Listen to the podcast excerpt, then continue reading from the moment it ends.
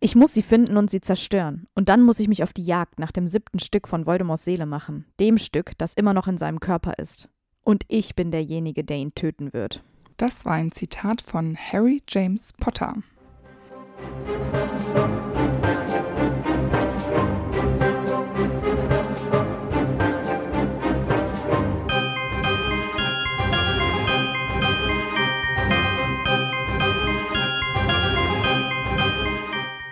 Hi, ich bin Amber. Und ich bin Antonia. Und wir sind die Schokofrösche. Und heute auf unserer Schokofroschkarte ist wieder mal Harry, denn wir sind bei Ein Buch, eine Folge. Und diesmal handelt es sich um den sechsten Teil. Das ist Harry Potter und der Halbblutprinz und hier kommen wir zu den Facts. Es ist am 1. Oktober 2005 in Deutschland veröffentlicht worden. Es hat 665 Seiten und umfasst 30 Kapitel. Und bei, den Seit bei der Seitenzahl dachte ich, wieso haben sie nicht noch eine Seite mehr gemacht? Dann würde da 666 stehen und dann wäre das ein schlechtes Oben, weil Voldemort ist zurück. Aber vielleicht ist das nur in der deutschen Ausgabe. Ja, klar. Englisch ist bestimmt. Dann können die Deutschen ja nicht schlecht noch eine Seite dazufügen. Die, die hätten ja einen Absatz pro Kapitel mehr machen können. Ja, oder noch mal ein Bild irgendwo rein. Ja, genau. Wir starten bei Harry in seinem Zimmer und das soll wohl seine Gefühlslage widerspiegeln. Es ist nämlich sehr chaotisch, unordentlich, lieblos und total durcheinander, weil Harry geht es ja auch ziemlich schlecht. Er isst kaum was, er fühlt sich leer und das ist ja auch klar nach dem, was er alles im letzten Jahr durchgemacht hat. Und daher kann er ja auch nicht glauben, dass Dumbledore ihn, wie angekündigt, wirklich abholen wird. Der hat ja auch ziemlich große Angst, enttäuscht zu werden, dass Dumbledore letztendlich doch nicht kommt und deswegen hat er ja nicht einmal gepackt. Ja, das letzte Schuljahr war ja auch sehr prägend. Da hat äh, Dumbledore ihn nämlich äh, die meiste Zeit ignoriert. Ja, stimmt. Da könnte man schon mal ein bisschen zweifeln. Bevor Dumbledore und Harry dann die Dursleys verlassen, bittet Dumbledore Harry noch seinen Tarnumhang mitzunehmen. und weil Harry ja noch nicht selbst apparieren kann, wird er von Dumbledore so Seit an Seit mittransportiert. Und das äh, schlägt ihm gehörig auf den Magen, was ich voll verstehen kann, wenn man so noch nie äh, mhm. gereist ist. Und Dumbledore verfolgt natürlich wieder eine Absicht. Er hat Harry nicht aus Liebe zu Harry abgeholt, um ein bisschen Smalltalk zu führen, sondern er möchte Harry zu seinem Freund Horace Slughorn bringen, den er ja unbedingt überreden möchte, in diesem Schuljahr nach Hogwarts als Lehrer zurückzukehren. Und da Dumbledore ja weiß, dass Slughorn besondere Schüler sammelt, ist Harry natürlich ein gefundenes Fressen. Er ist ja auch der berühmte Harry Potter. Ja, ja. ganz klar. Ja, der ist ja so ein bisschen so ein, so ein Köder, ne? Ja, genau. Ja, und Harry fühlt sich natürlich auch ganz schön verkauft und auch dieses, ja, genau. diese Zweiermission ist Harry auch irgendwie nicht so richtig geheuer. Er fühlt sich tatsächlich ziemlich unbehaglich, plötzlich so viel mit Dumbledore zu tun zu haben. Vor allem ja wegen der letzten Begegnung mit Dumbledore, wo er dessen Büro quasi zerstört hat nach Sirius Tod. Ja, aber weil Slughorn sich ja ein Leckerbissen wie Harry nicht entgehen lassen kann, geht Dumbledores Plan ja wundervoll auf. Harry verurteilt Slughorn ja auch dafür, dass dieser es sich so bequem macht, während andere ihr Leben lassen und findet auch dessen Vorurteile gegenüber Muggelgeborenen alles andere als toll. Also Harry ist sich am Ende gar nicht so sicher, ob er ihn sympathisch findet oder nicht. Sie apparieren schließlich zu ihrem eigentlichen Ziel, den Fuchsbau. Als Dumbledore und Harry dann ein letztes Mal sprechen, bevor Harry zu den Weasleys geht, da kommen ihm dann auch die Tränen, weil er an Sirius denken muss und wie wenig Zeit er mit ihm hatte. Aber er sagt Dumbledore auch, dass er kämpfen will und dass das Leben viel zu kurz sei, um sich zurückzuziehen. Also er hat wirklich so einen Tatendrang und will ja auch selber handeln und verurteilt halt auch wirklich alle, die ähm, ja, die Zeichen nicht sehen. Auf der faulen Haut liegen. Ja, genau, und es sich halt zu gemütlich machen, um selber zu handeln. Ministerium. Harry erfährt ja auch, dass er Einzelstunden von Dumbledore in diesem Schuljahr bekommen wird und äh, Dumbledore erklärt Harry natürlich jetzt nicht genau, worum es geht und das ist wahrscheinlich wieder so ein bisschen ernüchternd für Harry, dass er da wieder auf heißen Kohlen sitzen muss, bis Dumbledore mit seiner Geheimniskrämerei endlich fertig ist. Es lässt äh, Platz für Spekulation auf jeden Fall. Ja. Was ich ganz witzig fand, ist, letztes Jahr, da hat es Harry noch total gestört, dass Hermine und Ron die Ferien gemeinsam verbracht haben, ohne dass er dabei sein konnte. Und ähm, jetzt, als er im Fuchsbau ankommt und dann läuft Krummbein vorbei, da ist er dann aber glücklich, dass Hermine auch da ist. Und dabei wusste er ja auch gar nicht, dass Hermine auch schon im Fuchsbau ist, ne? Ja. Also es wurde quasi auch nicht mit ihm kommuniziert, aber jetzt ist es plötzlich okay. Ja. Er hat jetzt andere Sorgen, Antonia. Ja, das finde ich auch gut, weil das war ein bisschen kindisch, fand ich. Ja, das stimmt wohl. Und Hermine und Ron haben ja auch ihre eigenen Vermutungen, wieso Dumbledore mit Harry unterwegs war. Und Ron sagt dann auch sowas wie, ja, hä, wir dachten. Und Hermine bringt ihn dann so zum Schweigen und sagt dann, ja, ja, wir dachten uns schon, dass es um sowas geht. So als ob die geahnt haben, dass äh, Harry da irgendeinen Lehrer äh, zurückbringen soll. Und Harry findet das aber total lustig, dass die sich sowas schon gedacht haben und der checkt gar nicht, dass sie ja eigentlich was anderes vermutet haben. Also der steht so ein bisschen auf dem Schlauch, der Gute. Hä, hey, was haben die denn vermutet? Ich stehe gerade auch auf dem Schlauch. Ja, das wissen wir halt nicht. Ja, wahrscheinlich, so. dass die irgendwie. Haben die so ein bisschen gelästert? Ja, die dachten sich so, ja, vielleicht haben die schon irgendwie Flüche gelernt oder über die Prophezeiung gesprochen oder irgendwas, ja. Ich meine, die wissen ja auch noch gar nicht, dass Harry die Prophezeiung kennt, ne? Das stimmt. Dumbledore hat ihm ja auch gesagt, dass er sich seinen Freunden anvertrauen Ja. soll. Das wäre sehr wichtig, weil äh, dadurch, dass er jetzt auch irgendwie Krieg herrscht, Voldemort ist offensichtlich für alle zurück, ist die Stimmung ja auch ziemlich angespannt. Und Harry steht dann auch wieder mal auf dem Schlauch, als nämlich Ginny und Hermine über Fleur lästern. Und Ron nimmt sie dann ja in Schutz. Und da denkt Harry, es geht um Mrs. Weasley. Und erst als Ginny dann sagt, Ron könne nicht genug von ihr bekommen, da ist Harry dann ein bisschen verwirrt. Ich finde es ein bisschen schade, aber das hatten wir ja auch in Fleurs Folge schon mal, dass er Fleur nicht so wirklich in Schutz nimmt. Weil Fleur hat Harry nichts getan. Und wie die anderen sie behandeln, ist schon echt ganz schön fies, finde ich. Das stimmt. Ja, und dann irgendwann hat Harry endlich die Möglichkeit, seinen beiden Freunden wirklich von der Prophezeiung zu erzählen. Und als sie ihn unterstützen und ihm zureden, dass er durchaus eine re reale Chance hat, da wird Harry ganz warm ums Herz. Und das, was ihm so vorher die Brust zugeschnürt hat und so schwer gemacht hat, das äh, lockert sich. Ich finde es schön, dass er so seine, seine Freunde wirklich wertschätzt. Und auch hier hat er wieder das Problem, es auszusprechen, aber immerhin fühlt er es. Ja, das reicht ja vielleicht für uns als Leser schon mal, um ihn da besser zu verstehen. Ja, ich finde, das ist wirklich, wirklich eine süße Stelle. Dass er sich so supported fühlt. Ja, genau. Und dass Harry jetzt nicht der ist, der ständig über Gefühle sprechen kann, ähm, das ist okay, glaube ich, äh, in Anbetracht seiner Vergangenheit. Auf jeden Fall. Naja, und außerdem sind ja auch die ZAG-Ergebnisse da, also die kommen äh, per Brief. Harry und Ron bestehen dann jeweils sieben ZAGs. Harry ist eigentlich mit seinen Noten auch soweit zufrieden. Er ist ein bisschen traurig, dass er da in Zaubertränken durch, äh, also nicht stark genug ist, um Aura zu sein. Also er hat wohl dieses Ziel immer noch vor Augen. In Wahrsagen und Geschichte der Zauberei ist er erwartungsgemäß durchgefallen.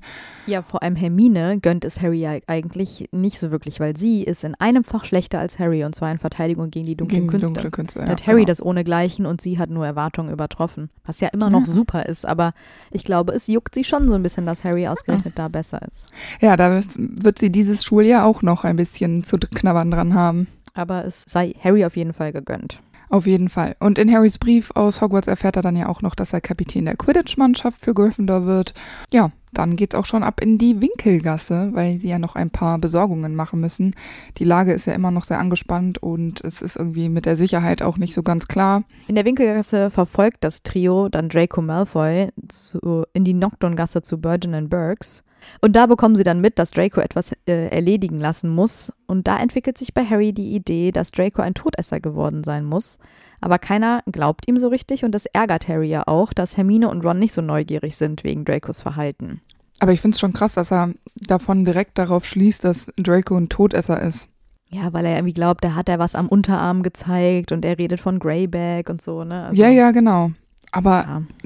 ich finde das schon eine krasse Anschuldigung. Ich meine, dass er da nicht ganz so falsch liegt, das kann er ja nicht ahnen, aber am Ende ist Draco ja doch irgendwie ein Mitschüler und man könnte ja auch einfach darauf schließen, dass Draco krasse Kontakte hat, weil er ein Malfoy ist. Ja, und ich denke mir halt auch immer, Harry hat immer jedes Jahr irgendeine verrückte Theorie. Ja, Und das ist ja auch, glaube ich, das Ding, warum die beiden anderen ihm nicht glauben oder warum wir auch als Leser Schwierigkeiten haben, das zu Ja. glauben, weil es halt einfach noch nie gestimmt hat. ja, genau, das stimmt. Aber Harry geht dem Ganzen ja weiter nach und er nutzt die Gelegenheit nach dem ersten Slug Club Treffen im Zug und da verfolgt er Blaise Sabini ins Abteil der Slytherins, um Draco auszuspionieren. Aber das geht ja schief, denn Draco erkennt Harrys Schuh, als er auf die Gepäckablage huscht und dann verzaubert er Harry am Ende. Natürlich auch so ein bisschen als Rache, weil sein Vater wegen Harry in Azkaban sitzt. In dem Zugabteil wird Harry dann ja von Tonks aufgelesen quasi. Ähm, der Orden des Phönix patrouilliert ja nun in Hogwarts und die beiden können im letzten Moment den Zug verlassen. Und anders als im Film ist es ja nicht Luna, sondern eben Tonks und das äh, macht auch eigentlich viel mehr Sinn. Ja, weil vor allem Tonks hat halt einfach bemerkt, dass Harry das, den Zug nicht verlassen hat genau. und hat halt dann bemerkt, dass bei dem einen Abteil die Rollos runter sind und hat sich gedacht, hm, da stimmt das was nicht. Das ist komisch, genau. Und dann hat sie eben Harry entdeckt. Ja, und natürlich ist Harry auch zu spät und wird von Snape aufgegabelt. Das dazu führt, dass Harry 50 Hauspunkte abgezogen werden. Und äh, Snape findet das richtig witzig, weil dann sagt er noch sowas, ja, noch nie ist Gryffindor mit Minuspunkten in das Schuljahr gestartet. Der findet es richtig geil. Harry ja. ist auch richtig wütend, antwortet aber überhaupt nicht. Und ähm, als wäre es noch nicht genug, zieht er dann auch noch 20 Punkte ab, weil Harry noch Muggelkleidung anhat. Also der hat sich nicht seinen Umhang angezogen. Also Snape sucht hier äh, wirklich, wie er Harry nerven kann eigentlich. Ja, ich frag mich, guck mal, Blaise Sabini war auch im Slug Club mit Harry. Ja. Und dann waren sie zusammen im Abteil. Und Blaise Sabini hat das Abteil auch nicht verlassen, um sich umzuziehen. Vielleicht hat er sich vor allem umgezogen. Also wann wird denn gesagt, dass die sich umziehen? Ja, und die steigen doch dann auch aus und sind dann weg. Also wann haben sich denn die anderen umgezogen? Ich habe keine Ahnung. Oder Blaise Sabini war so schlau und hat sich schon vor dem Slug Club umgezogen. Ja. Da hat Harry natürlich jetzt auch nicht drauf geachtet. Es ist ihm auch keine Sekunde in den Kopf gekommen, oh, ich müsste mich noch umziehen. Aber naja. Er braucht halt eben doch seine Hermione, die ihn daran erinnert, sich umzuziehen, wie im ersten Jahr. Ja, aber das äh, geht jetzt ja nicht mehr so gut. Harry hat sein loses Mundwerk auch dieses Jahr nicht verloren. Bei Snapes erster Stunde Verteidigung gegen die dunklen Künste, was Snape ja dieses Jahr unterrichten darf, da sollen sie die ungesagten Sprüche üben und als Snape Harry angreift, so aus dem Nichts, da spricht Harry eben den Schutzzauber aus, einfach weil er in dem Überraschungsmoment nicht anders kann. Sagt er da Protego? Ja, ne? Ja, genau. Ja. Und Snape macht das natürlich runter, weil das war ja nicht Aufgabe. Und ähm, Harry wird dann ziemlich pampig und sagt dann nur so, ja, okay. Und Snape korrigiert ihn dann und sagt so, ja, Sir. Und Harry ist dann richtig frech und sagt, sie brauchen mich nicht Sir zu nennen, weil eigentlich Snape ja nur Harry dazu verleiten wollte, Sir zu sagen. Aber ähm, Harry das dann so umgedreht hat. Das war Harry bewusst. Ja. Und das ist natürlich ganz schön respektlos, würde ich mal Total. sagen. Ich meine, Snape ist auch ganz schön dreist, also, aber das kennen wir ja von ihm. Und Harry lässt sich das halt nicht mehr länger gefallen. Aber ich finde es schon ganz schön, äh, also vor der ganzen Klasse, Ja. das ist schon ganz schön hart. Ich finde es egal, welchen, welchem Lehrer er so begegnet, nicht okay. Snape ist sein Lehrer. Ja, die haben eine persönliche Fehde da am Laufen seit äh, fünf Jahren. Aber also das muss wirklich nicht sein. Aber das haben wir ja bei Harry schon häufiger mal festgestellt, dass der manchmal so Momente hat, wo der so super pampig und patzig ist. Auch ja Vernon und so gegenüber und jetzt anscheinend auch äh, Snape. Ist ja auch nicht das erste Mal. Aber ich finde das schon ziemlich krass, zumal Harry ja jetzt auch wirklich erwachsen ist. Ich meine, der wird 17, ne? Und da könnte man da ja von ausgehen, dass man da so ein gewisses Niveau hat. Und irgendwie ist Harry da ein bisschen zügellos. Ja, aber Harry bekommt ja auch Nachsitzen dafür, aber Mhm. da kann er ja nicht hingehen, weil er dann noch zu Dumbledores Stunde eingeladen wird. Vorher ist aber noch Slughorns Zaubertrankstunde, in der sich Ron und Harry Bücher ausleihen dürfen, weil sie ja keine haben. Sie sind ja davon ausgegangen, dass sie Zaubertränke gar nicht belegen dürfen. Und Harry erwischt das Buch des Halbblutprinzen. Und erst ist Harry ganz schön genervt, dass die Seiten zu voll gekritzelt sind, aber dann findet er die Tipps des Prinzen doch sehr hilfreich. Ja, weil die Aufgabe der Stunde ist ja, den Trank der lebenden Toten zu brauen. Und für die beste Leistung erhält jemand, also derjenige dann das Fläschchen äh, Felix Felicis, also dieses flüssige Glück. Durch diese hilfreichen Tipps in dem vollgeschmierten Buch kann er ja dann auch ein perfektes Resultat erzielen und gewinnt damit das begehrte Fläschchen. Ich finde es ja ganz witzig, weil bei Snapes Unterricht hatten wir das immer so, dass Snape die Rezepte an die Tafel geschrieben hat. Genau. Und alle haben das halt äh, so befolgt, wie Snape das gemacht hat. Und da war Hermine ja richtig gut.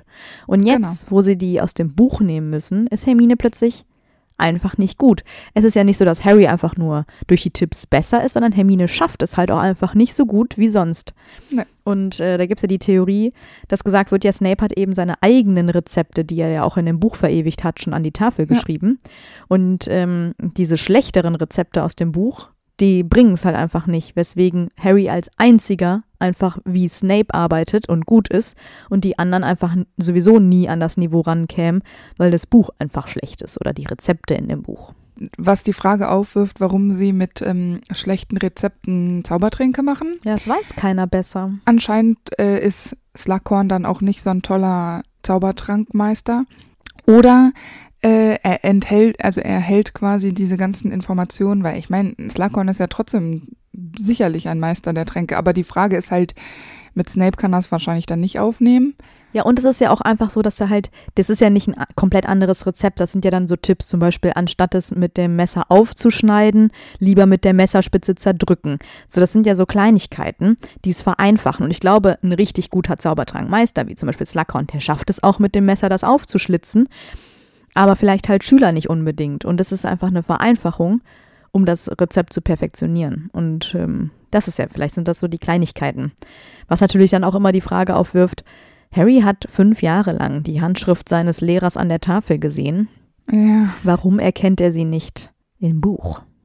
Ich meine, gut, das war ein jugendlicher Snape, aber ich muss jetzt sagen, meine Handschrift von als ich 17 war bis jetzt hat sich nicht grundlegend verändert. Nee. Wird sie auch nicht in den Erkennt nächsten 20 Jahren. Vor allem, ich kenne deine äh, Handschrift seit neun, also habe ich neun Jahre lang täglich quasi mir angeschaut und ich würde sie jetzt immer noch als deine identifizieren können, ohne dass ich ja. weiß, dass du es geschrieben hast. Das ist, finde ich, eine Handschrift ist es sowas Persönliches, Individuelles. Ja, auf jeden Fall. Ja, aber dass Harry nicht der aufmerksamste ist, wissen wir doch schon. Der, der checkt es halt einfach nicht. Ja, aber auch Hermine und Ron sehen es ja eigentlich auch. Ja, aber die wollen ja nichts damit zu tun haben. Also Hermine will nichts damit zu tun haben, weil sie einen komischen Stolz hat wahrscheinlich. Und Ron kann es halt einfach nicht lesen. Dann ist halt die Frage, konnte er es die Jahre ja. zuvor in Snapes Zauberntränkunterricht ja, auch nicht lesen? Das ist schwierig. Ja, ich weiß auch nicht. Bei Harrys Einzelunterricht geht es natürlich um nicht um irgendwelche Zauber. Vielmehr ist es ja eher so eine Lehrstunde über Voldemort und dessen Leben. Und da tauchen sie dann ja auch ins Denkarium ein. Da sieht Harry dann ja die Erinnerungen von Bob Ogden, einem ehemaligen Zauberei-Ministeriumsmitarbeiter. Das hatten wir bei Mirob äh, letzte Folge ja schon ähm, genügend diskutiert, was da passiert ist. Und Harry kennt jetzt quasi die Wurzeln von Voldemort. Und das ist ja auch der Sinn dieser Einzelstunde, dass Harry mit diesen ganzen Informationen über Voldemort dann äh, Rückschlüsse auf dessen Handeln ziehen kann ähm, später. Harry hat ansonsten auch ziemlich viel zu tun. Die Sechstklässler haben einen super anspruchsvollen Unterricht und total viele Hausaufgaben. Harry versteht kaum mehr, was, was Professor McGonagall in ihrem Unterricht erzählt. Und nur in Zaubertränke glänzt Harry, wie gesagt, plötzlich. Und auch die Auswahltrainings für die Quidditch-Mannschaften laufen eher schlecht. Die meisten Schüler, die hingehen, machen das nur, um Harry zu sehen. Einige davon sind nicht mal in Gryffindor und die meisten können nicht mal fliegen. Also es ist wirklich äh, sehr ernüchternd, sag ich mal. Aber auch lustig. Ja, aber letztendlich findet Harry ja drei Jäger, unter ihnen auch Ginny, und er findet auch zwei neue Treiber. Und dann schafft es ja Ron auch wieder, Hüter zu werden oder zu bleiben.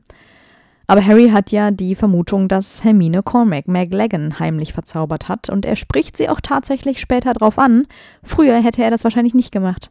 Früher wäre er, glaube ich, auch nicht so aufmerksam gewesen, hätte da Rückschlüsse draus gezogen. Da wäre es so ein, das ist ja verrückt. So. Aber jetzt ist es so, hm. Und er äh, konfrontiert Hermine damit. Das finde ich richtig gut. Ja, aber hätte er es anders gewollt? Ich weiß es ja nicht. Natürlich nicht, nie. Er sagt das ja auch nicht, hey, auch. mach das rückgängig, sondern er sagt ihr einfach nur, hey, ich habe das bemerkt. Also er will eine Bestätigung für seine ja. aufmerksame Beobachtung. Richtig. Er will eine 1 plus mit Sternchen. Am Tag, an dem sie nach Hogsmeade wollen, liest Harry noch in seinem Zaubertränkebuch. Das ist ja sehr informativ. Ich glaube, er hat noch nie so intensiv ein Buch durchgearbeitet. Einige von den Zaubern, die dort drin stehen, hat er bereits getestet, was ich ein bisschen unverantwortlich äh, finde, weil da stehen ja jetzt nicht großartige Informationen dabei, wo man dann weiß, was diese Zaubersprüche bewirken. Ja, und vor allem, ich meine, der hat zwar an Leuten ausprobiert, die er nicht sonderlich nett findet, so wie Crab ja, oder Filch trotzdem. oder so. Aber ich finde auch, die haben in dem Moment, wo er das ja macht, ihm ja überhaupt nichts getan. Er macht das ja nee, so quasi genau. heimlich auf dem Flur, genau. hinterrücks. Und ja. alle, das ist ja dann völlig egal, welchen Spruch du da machst, das ist einfach eine Arschnummer. Genau. Kann man nicht anders sagen. Weil er testet zum Beispiel so eine Art Verwünschung, die Zehennägel äh, schnell wachsen zu lassen. Das macht er bei Crab Einfach auf dem Gang Da, also das und er, er denkt, dass das sehr unterhaltsam irgendwie ist, Mhm. weil das so lustig aussieht. Dann diesen ähm, Zauberspruch, wo die Zunge so an den Gaumen geklebt wird, das macht er bei Filch. Der ist ein Squib, der kann sich nicht mal wehren. Der, Mhm. was, also das, das ist absolut arschig. Dann benutzt er auch sehr gerne Muffliato, um die Ohren ähm, mit so einem undefinierbaren Brummen zu belegen und dann kann er wohl besser den Unterricht ertragen. Aber dann denke ich mir so, so wird man auch kein Auror. Also, Ah, ich dachte, das Sorry. machen die doch nur eigentlich nur, wenn die irgendwas besprechen, was die anderen nicht hören müssen, oder? Also zum Beispiel im Unterricht belegt der dann irgendwie, keine Ahnung, Flitwick oder so damit, damit der nicht mitbekommt, was die quatschen. ja, aber auch nicht besser. Definitiv nicht. Vor allem, wenn du dann quasi so eine Art Tinnitus davon trägst, ist auch nicht so schön. Nee. Also angenehm ist was anderes. Ja. Ja, und dann wundert er sich ja noch über den Spruch Levi Corpus und den probiert er dann auch einfach mal random aus und der trifft dann Ron. Ja. Und Ron baumelt dann kopfüber in der Luft und Harry muss im Buch erstmal nach dem Gegenfluch suchen. Also schön, dass man irgendwas ausprobiert, ohne zu wissen, wie man es rückgängig machen kann. Vor allen Dingen hat Ron nicht noch geschlafen. Ja, genau, der weckt den quasi damit. Der lag da noch, ne? Ja, Ja, genau. ganz Wie ätzend ist das denn bitte? Ich finde es wirklich ganz schön gewagt, Flüche auszuprobieren, die man gar nicht kennt. Ja. Vor allem in diesen Zeiten. Also, dass gerade Gefährliches umgeht, das wissen wir alle. Also, ich weiß nicht, was Harry davon hat. Ich finde es wirklich. Stell dir vor, er hätte schwierig. Sectum Sempra ähm, benutzt. Da steht zwar für Feinde dabei, Ja, aber Aber- trotzdem. wenn er, keine Ahnung, wenn, wenn wieder jemand scheiße zu ihm war auf dem Schulkorridor, auf den Gängen Mhm. und dann denkt er sich, okay, Sectum Sempra. Also ich weiß es nicht. Nee, auch Hermine findet, dass die Flüche des Prinzen etwas zwielichtig sind, aber Ron und Harry verteidigen ihn sofort, weil es natürlich nur Spaß ist. Aber ich glaube, wenn sie wüssten, von wem die Flüche sind, würden sie auch anders darüber denken und das verurteilen. Müsste Harry nicht Levi Corpus auch kennen von der Erinnerung Ja, genau. von ähm, Snape? Ja, Harry erkennt, weiß ja dann auch, dass sein Vater den Fluch auch schon mal verwendet hat. Und ähm, Hermine erinnert Harry ja auch daran, dass dieser Fluch ja auch schon von den Todessern auf dem Campingplatz verwendet wurde, um diese Muggel zu quälen. Und das ist natürlich wiederum ein bitterer Beigeschmack. Deshalb ist es kein Witz, auch wenn Harry das den Ernst der Lage da noch nicht so richtig begriffen hat. Ja. Harrys Laune hebt sich, als er Dumbledores Einladung zur nächsten Stunde erhält und er fragt dann Ginny prompt, ob sie Lust hat, mit nach Hogsmeade zu gehen. Aber sie trifft sich dort schon mit ihrem aktuellen Freund Dean. Und da habe ich mir gedacht, hm, bahnt sich da schon vielleicht etwas an? Ich meine, er hat ja Ginnys Duft auch schon in dem Liebestrank in Slughorns Stunde erschnüffelt, ne? Hm. Aber ich glaube, Harry ist dem sich noch nicht so hundertprozentig bewusst. Nee, der checkt das tatsächlich noch gar nicht so richtig. Nee. Aber äh, diese Unschuld ist ja auch irgendwie süß. So nennen wir das also jetzt. In Hogsmeade geht das goldene Trio dann auf ein Butterbier in das Drei Besen und dort treffen sie unter anderem ja auch auf Mandangus Fletcher, der, ähm, wir kennen ihn dafür, dass er den Besitz anderer Menschen stiehlt und dann verkauft, so unter der Hand. Für Harry ist das ja normalerweise eigentlich gar nicht so ein Thema, aber im Moment, wo er ja noch um Sirius trauert, ist er durchaus verärgert darüber, dass Mandangus Harrys Erbe gestohlen und äh, hat und dann quasi verkauft. Weniger, weil Harry da ein Problem mit dem materiellen Wert hat, sondern einfach nur, weil es quasi Sirius Habseligkeiten waren und ähm, da quasi auch immer ein Stück von Sirius mitverkauft wird und das zerstört ihn schon. Ja, weil die Series auch unglaublich wichtig waren, die Dinge. Ja, aber es ist so, ich meine, wenn du nicht mehr viel hast von einer Person, die dir nahe stand, dann ist das wahrscheinlich schon ein bisschen schwierig. Und ich finde es auch respektlos. Also ich kann das äh, verstehen, dass total. Harry da ein Problem mit hat. Es ist auch einfach so, dass ähm, ich glaube, dieses Thema Sirius einfach noch ganz, ganz schwierig bei Harry ist. Also ich finde, die meiste Zeit verdrängt er das ja ganz schön. Mm. Aber es ist halt immer so, in manchen Situationen ist es so dann plötzlich so allgegenwärtig und ich denke, dass das auch normal ist, dass du nicht den ganzen Tag darüber nachdenkst. Harry hat den Kopf ja sowieso voll, aber in den Momenten, wo so die Gedanken an Sirius so aufploppen, da ist Harry ja dann doch immer noch ganz schön in Trauer. Ja, wenn es ausbricht, dann halt so richtig, ne? Ja, genau. Harry packt äh, Mandanges richtig an der Gurgel und erwürgt ihn fast. Mandanges wird auch schon richtig rot und dann sogar blau und das appariert dann letztendlich. Würde man sagen, Harry ist auf jeden Fall tatenfreudiger als die letzten Jahre und äh, durchaus bereit auch zu morden. Ja, wenn Menschen blau werden bei einer Umklammerung an der Gurgel, da finde ich, da ist schon, also erstmal muss man so viel Kraft haben. Ja, voll. Und Hermine sagt ja auch, hör auf, hör auf, aber er hört halt auch einfach überhaupt nicht auf Hermine. Also wäre Mandanges nicht separiert, dann wäre er jetzt nicht mehr. Aber ich denke, dass er mit Mandanges da ein ganz gutes Ventil gefunden hat, weil ich bin mir sicher, dass Mandanges erstens das aushält, weil er sich nicht beschweren würde, damit er da weiter die Habseligkeiten anderer Leute verscherbeln kann. Er ist auch nicht nachtragend. Die sind ja auch nicht Best Friends Forever. Ich denke, die sind dann d'accord damit. Ja. Auf dem Rückweg nach Hogwarts werden sie dann Zeuge eines äh, schrecklichen Ereignisses. Sie äh, sehen nämlich Katie Bell und ihre Freundin Leanne streiten und es gibt irgendwie so ein Gerangel und eine Schatulle mit etwas darin fällt heraus. Katie wird daraufhin sofort in die Luft katapultiert und fällt danach schreiend zu Boden. Also es ist irgendwie so ein Durcheinander, das nicht genau sofort wahrscheinlich zu sehen ist, was da ähm, passiert ist. Und in dem ganzen Gewusel erkennt Harry dann ja diese Halskette, die er auch schon bei Borgen and Burks gesehen hat. Und ohne sie zu berühren, wickelt er sie in, einen, in seinen Schal ein und nimmt sie mit ins Schloss. Also das finde ich schon klug, dieser Move. Ja, vor allem besonders klug ist, als Ron nämlich die Kette anfassen will, da warnt Harry ihn und wickelt die ja dann in seinen Schal ein. Also er schaltet ja schon und denkt sich, hm, man darf die wahrscheinlich nicht berühren, weil die eben so verflucht ist mit dunkler Magie. Genau. Ja, und äh, er beharrt ja weiterhin darauf, dass es Draco gewesen sein muss, der die Kette gekauft haben muss, eben weil er die aus dem Laden schon kennt und Draco ja eben auch da war. Aber er zögert zunächst, seine Theorie Mini zu erzählen, weil man sich ihr einfach nicht so gerne anvertraut und Harry hat das Gefühl, Dumbledore würde seine Theorie weniger verspotten, als es McGonagall machen würde. Aber Dumbledore ist ja leider außer Haus und so erzählt er es letztendlich doch, aber Minnie glaubt nicht so wirklich an Harrys Theorie, denn schließlich könnte das Halsband jeder gekauft haben und sie bestätigt, dass Draco an diesem Tag gar nicht in Hogsmeade war, weil er bei ihr nachsitzen musste. Aber Harry bleibt bei seiner Theorie, auch wenn er damit alleine ist. Er hat dann ja auch wieder eine Einzelstunde bei Dumbledore und da ist Harry auch sehr direkt und forsch. Erst zweifelt er nämlich an, dass Snape besser geeignet war, das Halsband zu untersuchen als Madame Pomfrey. Und dann fragt er Dumbledore auch noch ziemlich direkt, wo er eigentlich die ganze Zeit ist. Letztendlich ist er dann aber doch überrascht, als Dumbledore ihm ankündigt, dass er es ihm bald verraten wird. Was ist das denn auch schon wieder? Ich werde es dir bald verraten. Also. Ja, ja. oh. Und wieder sehen sie sich Erinnerungen im Denkarium an. Dieses Mal ist es die Erinnerung von Mr. Burke, der Meropia das Slytherin-Medaillon für 10 Gallionen abgekauft hat. Ja, ich finde es auch ähm, erstaunlich, weil als Harry hört, dass es Merop so schlecht ging kurz vor der Geburt, da hat er ja fast Mitleid mit Voldemort und auch mit Merop. Aber er kann es einfach nicht verstehen, dass Merop nicht für ihren Sohn gekämpft hat und überleben wollte, so wie es seine eigene Mutter getan hätte. Und Lily hatte ja in Harrys Augen keine Wahl. Sie musste ja quasi sterben, wohingegen Merop sich dafür entscheiden hätte können, weiterzuleben.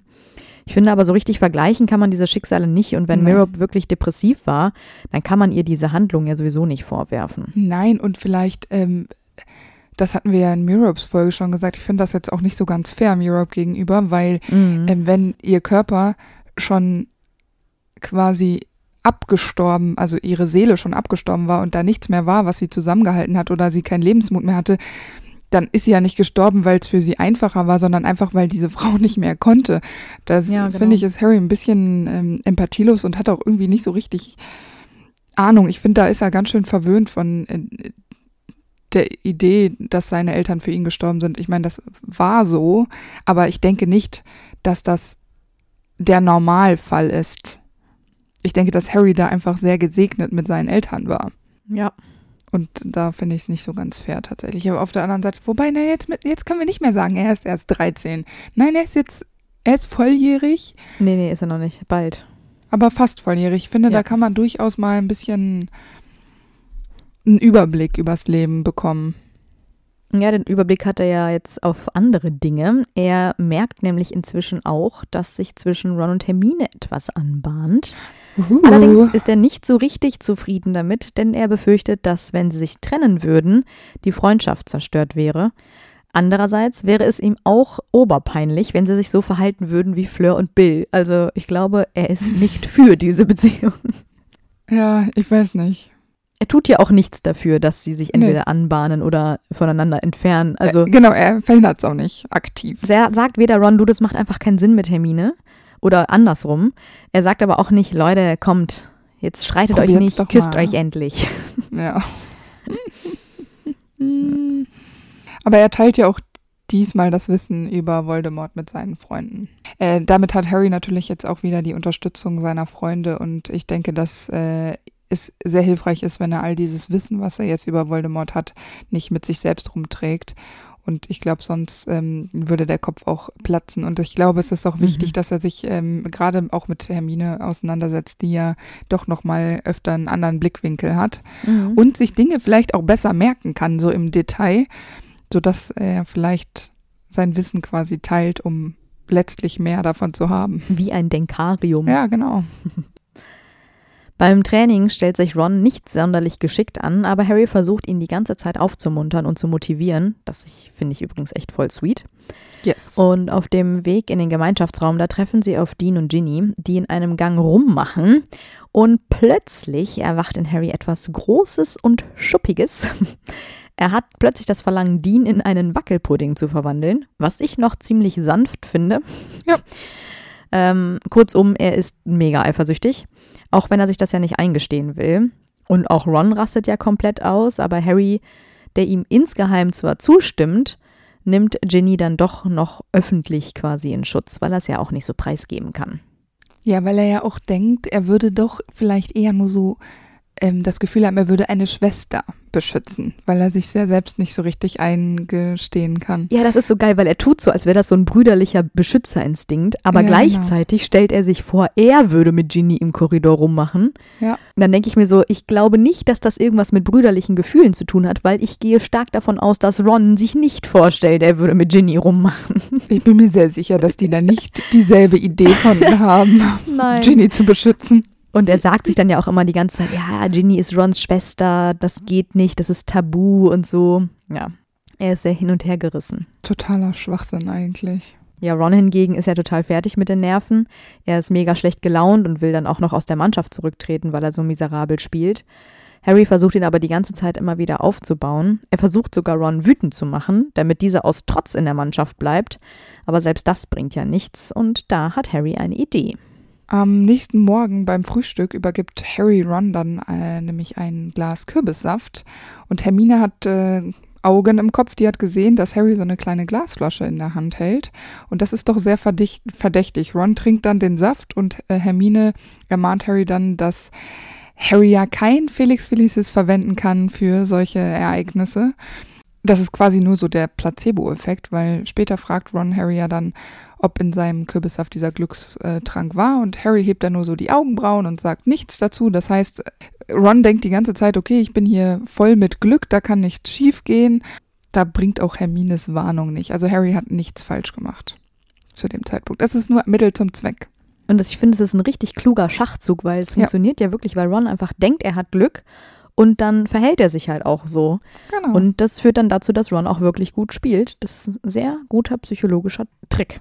Bin begeistert. ja, Harry ist einfach ein guter Captain und weiß, mit welchen Mitteln man seine Leutchen da zusammenhält. Mhm. Allerdings findet es Harry sehr mysteriös, dass Draco an diesem Tag krank macht und er kann sich nicht darüber freuen. Äh, Er ist auch ziemlich unkonzentriert bei dem Spiel und merkt dann auch gar nicht, dass Malfoys Ersatzspieler fast davor ist, den Schnatz zu fangen. Und so nah dran war Malfoy tatsächlich nie, muss man mal dazu sagen. Und Harry lenkt den Spieler dann mit einem richtig billigen Trick ab. Er fragt ihn nämlich, wie viel Draco ihm gezahlt hat, damit er für ihn spielt. Und so schafft er es tatsächlich dann doch, den Schnatz zu fangen. Später bei der Siegesfeier von Gryffindor entdeckt Harry dann ja, wie Ron mit Lavender Brown rumknutscht. Und ähm, Harry ist auch aufmerksam genug, um zu sehen, dass Hermine irgendwie das, den Raum verlässt. Ganz schnell und Harry hat das Gefühl, dass er ihr folgen muss und das tut er auch. Sie ist dann in so einem leeren Klassenzimmer, wo sie dann Zaubersprüche übt und wirkt dabei sehr verzweifelt. Sie schimpft dabei auch über Ron. Vielleicht, ich bin mir nicht sicher, ob Harry direkt checkt, was da los ist. Aber Augenblicke später kommen ja dann Ron und Lavender auch in den Raum und Hermine lässt diesen ähm, Kanarienvögel-Spruch los. Und die Vögel, die tun Ron weh, wie er ihr weh tut. Und dann finde ich immer, ich hätte, wenn ich Harry wäre, ich würde mich ein bisschen zwischen den Stühlen fühlen. Ja, tut er, glaube ich, auch. Ne? Ja, aber ich weiß nicht, Also ich fände es auch ein bisschen unverhältnismäßig, wieder diese Reaktion. Also irgendwie Mm. können die das nicht so gut mit Nee. dem, wie reagiere ich richtig. Also irgendwie ist Zauberei nicht gut für Emotionen. Auch die Kommunikation ist auch ganz schlecht. Ja, total. Hm. Und diese, diese Liebelei von Ron, das stellt ja die äh, Freundschaft des Trios jetzt auch wieder mal auf so eine Probe, äh, weil Ron ja sich so ein bisschen ausklingt, weil er so viel Zeit mit Lavender verbringt. Mhm. Und ähm, weil Hermine und Ron mal wieder Streit haben, kann Harry ja jetzt auch nicht mehr gemeinsam mit ihnen Zeit verbringen. Wenn er also mit Hermine sprechen möchte, so muss er sich äh, mit ihr flüsternd in der Schulbibliothek unterhalten. Das ist bestimmt auch nicht Harrys Lieblingsplatz. Nee. Die junge Liebe, sie ist auf jeden Fall in Hogwarts überall zu sehen. An Weihnachten hängen nämlich auch überall Mistelzweige herum und unter denen tummeln sich, wenn Harry unterwegs ist, ganze Mädchengruppen. Als würde Harry so einfach so auf die zuspazieren und jede einmal abschlabbern. Das finde ich auch ziemlich witzig. Die Hoffnung bleibt. Nee, aber das macht nur Ron. Hermine warnt Harry dann noch vor Romilda Vane, die wohl vorhat, ihm einen Liebestrank unterzujubeln, denn offenbar wollen einige Mädels von Harry zu Slughorns Weihnachtsparty eingeladen werden. Aber Harry ist da ganz diplomatisch und fragt einfach Luna ganz spontan. Das ist, haben wir ja schon bei Luna auch gesagt, das Mhm. ist, ist cool. Weil die sind einfach Freunde. Ja, aber die Unterhaltung, auch das muss ich wieder sagen, ist sehr, sehr strange. Wie er so zurückrudert und sagt, nee, warte, aber nur als Freunde, so als würde er denken, Luna würde denken, Harry stünde auf sie. Und das denkt Luna aber gar nicht. Natürlich denkt die das nicht. Das ist so unangenehm dadurch, dass Harry das so unangenehm macht. Ja, weil das ist Harrys eigene Unsicherheit und dann fühlt er sich, glaube ich, doch noch ein bisschen zu cool, weil er so aktuell mal ähm, irgendwelche komischen Verehrerinnen hat. Ja. Weil ich glaube, er würde dann, also wenn Luna jetzt denken würde, das wäre ein richtiges Date, wäre ihm das super unangenehm. Ich glaube nicht mal um seinetwegen, sondern also dass man auch schlecht über ihn reden würde wegen Luna. Also ich glaube, es, also es ist ihm, glaube ich, er macht es nicht nur aus freundschaftlichen Gefühlen Luna gegenüber, sondern einfach auch so ein bisschen Mittel zum Zweck, weil er ja von Luna auch nichts befürchtet. Ja. Weil wenn er jetzt da ähm, eine von den Girls eingeladen hätte, dann nee. hätte er sich da wahrscheinlich, um Gottes Willen, das wäre bestimmt noch unangenehmer gewesen. Ich weiß nicht. Nee, ich glaube, er ist ganz zufrieden mit seiner Wahl letztendlich. Ich, ich denke das auch, ja. Auf der Party von Slughorn sieht Harry dann, wie Draco Malfoy von Filch an seinem Ohr in den Raum gezogen wird. Aber Snape nimmt Draco ja dann mit, äh, um mit ihm persönlich zu sprechen. Und das nimmt Harry als Anlass, äh, unter den Tarnumhang zu schnüpfen und ihnen zu folgen. Auch äh, das spielt sich wieder in einem leeren Klassenzimmer ab. Also irgendwie weiß ich auch nicht. Ist das auf Internaten so, dass man immer in ein Klassenzimmer geht? Anscheinend. also Harry belauscht ja dann, wie Snape Draco quasi warnt, dass er vorsichtiger sein muss. Und ich weiß jetzt nicht, ob Harry das so richtig deutet, aber ich finde, dass es schon unterstreicht, dass Harry gar nicht so weit weg ist von der Wahrheit. Zum ersten Mal. Mhm. Das stimmt. Aber ich finde es auch dieses Jahr richtig gut, dass er alle Erwachsenen immer mit einbezieht. Er hat Minerva und Dumbledore von seiner Draco-Theorie Das erzählt. stimmt, ja. Er hat auch Mr. Weasley am Anfang von Dracos Ausflug in die Nocturngasse erzählt. Und jetzt über Weihnachten erzählt er Mr. Weasley und auch Lupin die Sache mit dem unbrechbaren Schwur. Aber keiner glaubt ihm. Und da würde ich auch irgendwann mein eigenes Ding durchziehen, weil zum ersten Mal wendet er sich hilfesuchend an Erwachsenen. Vorher hat er einfach immer sein Ding durchgezogen, ohne es mit jemandem zu besprechen. Dieses Jahr wendet er sich bei jedem Kleinigkeit, bei jeder Kleinigkeit an jemand Erwachsenen und trotzdem passiert nichts, ja? ja. Vielleicht will es auch keiner sehen, weil Snape ja eigentlich von Dumbledore abgesegnet ist, dass der im Orden arbeitet und man ihm vertrauen kann. Also, Mhm. ja, man weiß es nicht. Überraschend kommt Percy dann ja mit Scrimger zu Weihnachten in den Fuchsbau. Scrimger versucht Harry dann ja ein wenig fürs Ministerium zu instrumentalisieren, dass Harry quasi das Gesicht des Ministeriums wird für mehr Vertrauen. Harry durchschaut das natürlich sofort und ist auch nicht amüsiert darüber, also findet das äh, ziemlich kacke, ehrlich gesagt. Und Harry weigert sich ja dann auch entschieden und sagt, dass er die Maßnahmen, die das Ministerium ergriffen hat, auch nicht unterstützt. Als Scrimger Harry indirekt dafür kritisiert, durch und durch Dumbledores Mann zu sein, das meint er ja nicht als Kompliment, bestätigt Harry das ja nur. Und der weiß, was er da bestätigt. Also das äh, ist da ein Hm. krasser Schlagabtausch. Ich finde, das ist so ein Moment, wo man sehr stolz auf Harry sein kann, weil Harry ist ziemlich gelassen und besonnen. Er reagiert und spricht ziemlich überlegt und auch überlegen. Also ich finde, in der Situation ist Harry eindeutig der, der mehr in der Hand hat als Scrimger. Mhm. Und trotzdem bleibt er aber immer sehr höflich, wenn auch sehr direkt.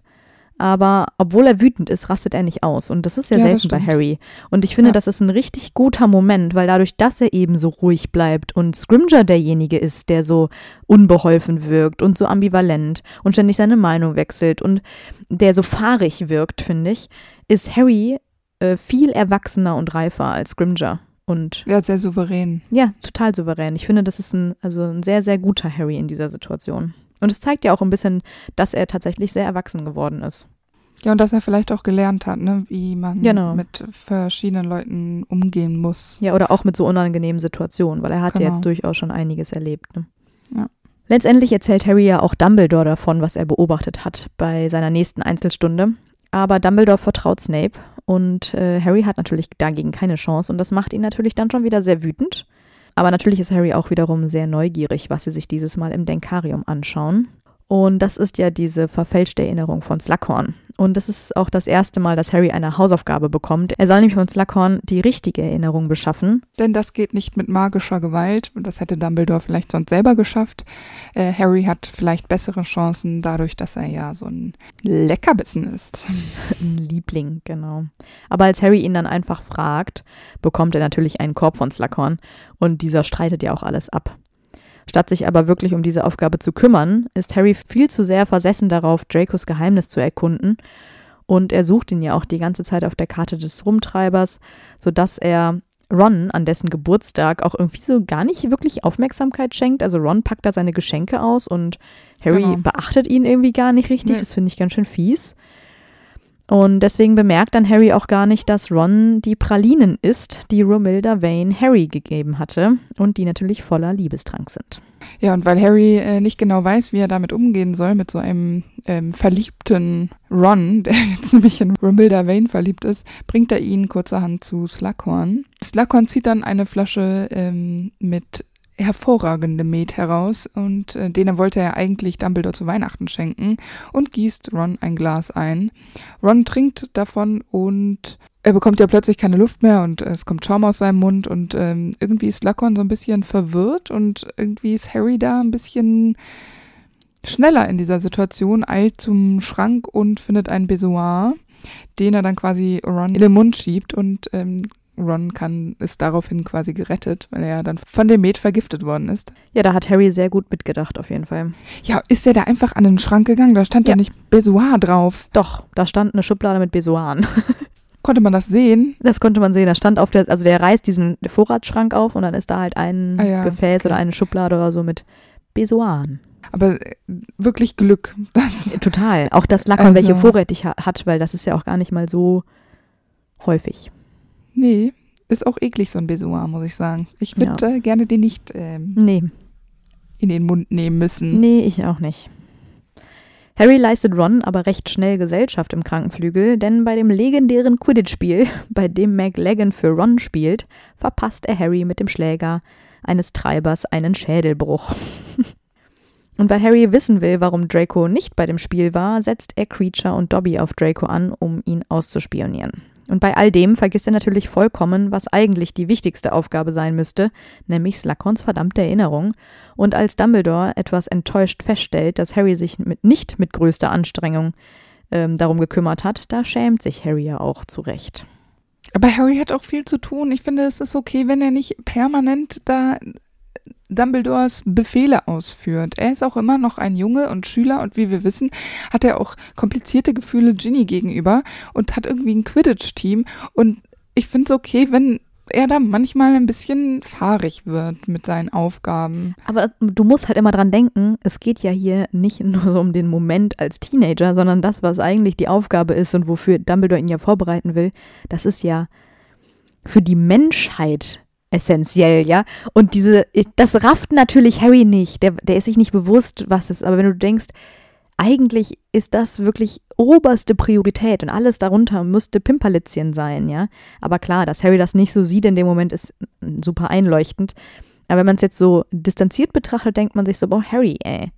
Also ich, ich weiß nicht. Ich finde, Ich finde, der Druck ist ganz schön groß, der Total. da auf Harry lastet. Und dass er den nicht immer genauso annimmt, das finde ich ist äh, auch okay. Und ich könnte mir auch vorstellen, dass Dumbledore selbst nicht weiterkam und dann erst überlegt hat, hm, ich Ja, muss total. Harry da irgendwie reinziehen und daraufhin erst Harry äh, an Land geholt hat, um ihm Genau. das alles zu zeigen, nur bis zu diesem Punkt, damit Harry daraufhin die Erinnerung holt, weil er nicht wusste, wie er sicher. drankommt. Weil Dumbledore hat immer so komische, verschachtelte Pläne und, es, du bekommst ja auch nur die Informationen, Mhm. von denen Dumbledore in dem Moment denkt, dass es jetzt für diesen Moment manipulativ wichtig ist, dass du das weißt. Und Ja. dass Harry dann manchmal vielleicht das große Ganze fehlt, finde ich, ist auch okay. Ich meine, er kann auch nicht alles wissen. Ron hat dann ja die rettende Idee, wie Harry an die Erinnerung kommt und schlägt Harry vor, es doch mit dem Glückstrank zu probieren. Und das macht Harry dann auch. Er schlägt Sluggy quasi mit seinen eigenen Waffen. Harry schafft es, Slughorn bei Hagrid nach der Beerdigung von Aragog so abzufüllen, dass er richtig rührselig wird und Harry anfängt, von seinen toten Eltern zu erzählen und er wirft Slughorn vor, dass er, Lillys Sohn, nicht helfen will, indem er ihm die Erinnerung gibt und er beteuert, dass er sehr wohl der Auserwählte sei und diese Erinnerung unglaublich wichtig ist, um Voldemort zu töten und dann bekommt er tatsächlich die echte Erinnerung von Slughorn. Ich finde Harry in der Situation ganz cool, weil er so einen Nachfüllzauber hat für die Getränke von Mhm. Hagrid und Slughorn. Das, ich wusste nicht, dass die Nachfüllzauber können. Ja, Harry ist auch so, er hatte das noch nie erfolgreich geschafft, aber er wusste, dank Felix würde es ihm heute gelingen. Das ist sehr, sehr cool von ihm. Harry kehrt zu Dumbledore zurück und dieser freut sich natürlich über Harrys Erfolg und lehrt Slughorns Erinnerung in das Denkarium und dann erfährt Harry, was zwischen Slughorn und Voldemort wirklich vorgefallen ist und Harry weiß nun, dass Voldemort seine Seele sechsmal spalten wollte und dementsprechend weiß er jetzt auch über die Horcruxe Bescheid. Ja, Dumbledore erlaubt Harry ja auch bei seiner nächsten Reise zu einem Horcrux mitzukommen. Schade nur, dass er Harry nie verrät, wie man denn einen Horcrux eigentlich zerstören kann. Und Dumbledore erklärt Harry noch, dass dieser eine viel wertvollere Kraft besitzt, als Voldemort sie jemals haben wird. Und Harry ist natürlich ein bisschen genervt davon, dass es mal wieder die Liebe sein soll, weil er sich einfach nicht vorstellen kann, wieso Liebe so mächtig sein soll. Vor allem jetzt, da er weiß, dass Voldemort quasi unsterblich ist. Aber seine Liebe ist ja gerade quasi sowieso auf dem Höhepunkt, denn er kämpft ja nach wie vor sehr mit sich, weil Ginny ja jetzt mit Dean Schluss gemacht hat und er sich weiterhin einreden will, dass sie ja Rons Schwester ist und das nicht geht, aber dennoch sucht er ja schon auch ihre Nähe. Es ist wieder so ein bisschen ein Hin und Her. Mhm. Man könnte es auch Liebesdrama nennen. Ja, ja, auf jeden Fall. Auf der Karte des Rumtreibers kann Harry dann sehen, dass Draco im Badezimmer der maulenden Myrte ist und eilt dorthin. Das kommt ihm nämlich ein bisschen äh, suspekt vor. Dort findet er ja auch Draco vor, der ja, irgendwie so weint und schluchzend äh, vor sich hin erzählt. Und Harry bleibt natürlich nicht unbemerkt und Draco entdeckt Harry, zieht seinen Zauberstab heraus, also ready für ein Duell. Und dann finde ich, ich glaube, wir haben Harry oft genug dafür kritisiert, aber dann schreit Harry quasi Sectum Sempra als Zauberspruch äh, Draco Mhm. entgegen. Das ist ja der äh, Spruch da aus dem Zaubertränkebuch für Feinde. Diese ganzen offenen äh, Wunden an Dracos Körper bluten und das ist mit einer wahrscheinlich der schlimmsten Zaubersprüche und ich finde Harry ist unfassbar dumm, dass er den, ohne ihn zu kennen oder den Mhm. Gegenfluch zu kennen, benutzt. Egal, ob es Draco ist oder nicht, er hätte ihn ja auch Ganzkörper klammern können. Ich finde, das ist äh, auch ein angebrachter Move. Ja, also da hätte jetzt nicht was für Feinde sein müssen. Mhm. Ich meine, es tut Harry natürlich auch direkt leid, als er es sieht und er ist Ja. total entsetzt. Richtig so. Ja, natürlich. Und Snape erscheint ja und kann Draco retten. Harry sagt ja auch mehrmals, dass er das nicht wollte. Aber ich meine, Draco hat ihn wiederum mit einem Crucio angegriffen. Da wollte Harry natürlich jetzt nicht unbedingt Tarantalegra wieder benutzen. Der hätte Aber auch. ich finde, äh, ja, ich finde auch, es hätte genug Alternativen gegeben. Und dass ihm überhaupt dieser Fluch jetzt als erstes in den Sinn kam, finde ich, zeigt auch irgendwie, dass als er gelesen hat, für Feinde oder so, Ja. dass er da schon direkt an Draco und Snape gedacht hat. Und sich dachte, ja, bei der Ja. nächsten Gelegenheit nutze ich das. Ja. Weil sonst kommt dir doch nicht ausgerechnet dieser Flug, Fluch in den Sinn. Ja, ja, wahrscheinlich. Ich habe mir auch gedacht, um diese, ähm, unverzeihlichen Flüche zu sprechen, musst du es ja auch wirklich so wollen. Und so down wie Draco war, weiß ich nicht, wie sehr Drake, also wie sehr Harry gedacht hat, dass, dass das krasse Auswirkungen haben könnte, sollte. Also irgendwie lernen die auch nicht so richtig, wie diese, wie diese Zaubersprüche alle funktionieren. Also ich denke, mhm. dass Harry trotzdem vielleicht die Überhand hätte in diesem Duell haben können, ohne Sectum Sempra zu benutzen. Also ich, ja. oder man hätte auch in der Situation Lehrer holen können. Ja, in dem Moment, wo er den Fluch schon abfeuert, weiß ich jetzt nicht. Ja, wahrscheinlich. Es war auf jeden Fall die falsche Wahl. Fertig aus. Oder warum musste er auch alleine dann dahin gehen, wenn ihm alles so suspekt ist mit Draco? Ja, die ganze Situation ist richtig bescheuert. Ja, auf jeden Fall. Und auch Snape durchschaut Harry ja natürlich sofort und verlangt dann von ihm seine Ausgabe des Zaubertränkebuchs, weil er natürlich eine Vermutung hat. Und Harry leiht sich daraufhin an Rons und versteckt sein eigenes im Raum der Wünsche. Und dabei läuft er sogar am Verschwindekabinett vorbei. Also mhm. unbeabsichtigt hat er sich diesmal den gleichen Raum umgewünscht, wie es Draco ja die ganze Zeit tut. Und dann, um sein Versteck wieder aufzufinden, falls er das Buch wiederholen will, setzt er so einer Statue noch ein Diadem auf den Kopf. Und das ist natürlich mhm. das Diadem, welches er später sucht, weil yes. es ja ein Horcrux ist. Das ist schon wieder so eine richtig witzige, verrückte Situation einfach. Ja. Aber Snape checkt natürlich, dass es nicht Harrys Buch sein kann, denn in Rons Buch steht, dass es Runald Waschlapp gehört. Ron hat nämlich eine von Fred und Georges Federn benutzt, die dann langsam ihren Geist aufgegeben hat. Und Harry behauptet dann einfach, das sei sein Spitzname. Und ich frage so mich lustig. jedes Mal, wie kann denn eine so schreckliche Situation so lustig sein, ja? Ich habe keine Ahnung, aber es ist. Jedes Mal heul ich, wenn ich das lese. Das ist auch super lustig. Weil er dann so sagt, ja, das ist mein Spitzname. Und Snape dann nur so, aha, ihr Spitzname. Und dann sagt Harry so, ja, so nennen sich mich meine Freunde. Und Snape sagt, ja, ich weiß, was ein Spitzname ist. das ist herrlich. Richtig herrlich. Und währenddessen ist Draco so halb abgekrepelt, ey. Ganz ja, schlimm. so geil. Ja, aber als Strafe bekommt Harry dann ja auch Nachsitzen bis zum Schuljahresende. Ey, nee, sorry. Ich finde Nachsitzen also, das ist viel zu wenig. Der hat ja, 50 oder 70 Punkte abgezogen bekommen, weil er zu spät war. Jetzt bekommt er einfach nur Nachsitzen. Der kann ja. von Glück reden, dass er nicht von der Schule geflogen ist, weil Würde er ja sagen. tief dunkle Magie benutzt hat. Ja, finde ich auch. Ich meine Draco auch, aber dafür gibt es ja keine Beweise, ja. Dass aber Harry Draco mit dunkler Magie verflucht hat, das sieht ja jeder. Der hätte sterben können. Dass man da nicht irgendwie krassere Strafe bekommt, finde ich schon sehr verwunderlich ist es auch. Naja, und wegen des Nachsitzens kann er ja dann auch an den Quidditch-Spielen nicht mehr teilnehmen. Aber die Gryffindors gewinnen auch ohne ihn das Spiel. Und bei der Siegesfeier rennt Ginny auf Harry zu und wirft die Arme um, um ihn. Und ohne nachzudenken küsst Harry sie. Und da haben wir ja jetzt unser kleines Happy End. Finally. Und die nächste Zeit wird ja für Harry auch eine sehr schöne Zeit. Er verbringt nämlich viel Zeit mit Ginny äh, an die er auch oft zurückdenkt. Und allgemein ist er halt einfach sehr glücklich. Dann bekommt er aber die nächste Einladung zu Dumbledore. Auf dem Weg dorthin trifft er Trelawney und er erfährt durch Zufall, dass es Snape war, der die Prophezeiung damals belauscht hat und an Voldemort weitergetragen hat. Und er ist natürlich stinksauer auf Dumbledore, doch dieser erklärt ihm, dass Snape seinen Fehler sofort bereut hat, weil er ja nicht wusste, wen es trifft doch Harry glaubt ihm kein Wort, weil er weiß ja, dass Snape seinen Vater gehasst hat. Und er kündigt an, dass ähm, Draco und Snape mit Sicherheit heute noch etwas vorhaben, wenn Dumbledore weg ist, weil er ja plant, auf Horcrux-Suche zu gehen. Und er ahnt ja auch gar nicht, wie recht er damit hat. Also ich könnte mir vorstellen, dass er das so ein bisschen als trotzige Warnung spricht, so von wegen, ja, und jetzt, wo sie weggehen, da wird Snape mit Draco seinen Plan umsetzen, einfach nur um, ne, nochmal so einen ja. Drohung ins Leere zu sprechen. Und äh, Dumbledore findet das ja auch gar nicht so witzig, weil er sagt, ich verlasse nie das Schloss ohne Sicherheitsmaßnahmen. Ja gut, wie sicher die waren, erfahren wir ja auch später noch. Ja, und da ist aber dann, äh, trifft Harry ja tatsächlich sehr ins Schwarze mit. Mhm. Dumbledore nimmt Harry dann ja mit auf Horcrux-Suche in der Höhle an der Küste, wo der Horcrux verstuckt ist.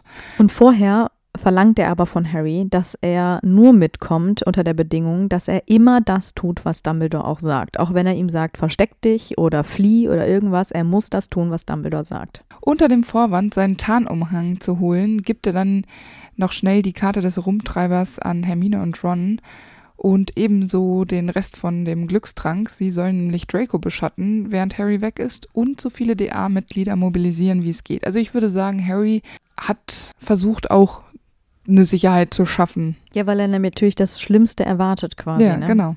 Ganz genau.